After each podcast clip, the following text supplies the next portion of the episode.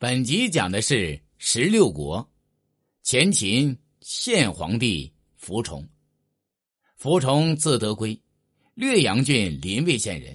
临渭县今甘肃省秦安县，氐族，秦高帝福登之子，前秦的末代皇帝，在位仅四个月。太元十二年，公元三八七年，福崇担任尚书左仆射，封爵东平王。太元十三年。福崇被立为皇太子。太元十九年，其父福登东征后秦，福崇奉命守卫胡空堡。同年四月，福崇听闻福登战败后出逃。六月，福登被杀，福崇逃奔黄忠，称秦王大将军，随后即皇帝位，改元延初。十月，福崇遭西秦王乞伏前规驱逐，而投奔陇西王杨定，并与杨定联合对抗西秦。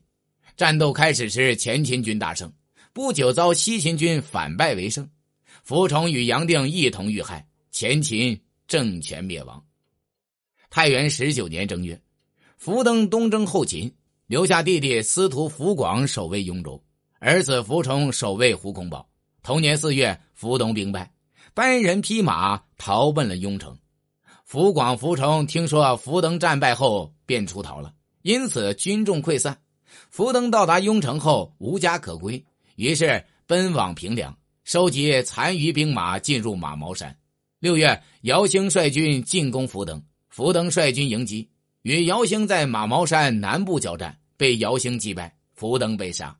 福崇奔往黄忠即位，改年号为延初，谥其父福登为高皇帝，庙号太宗。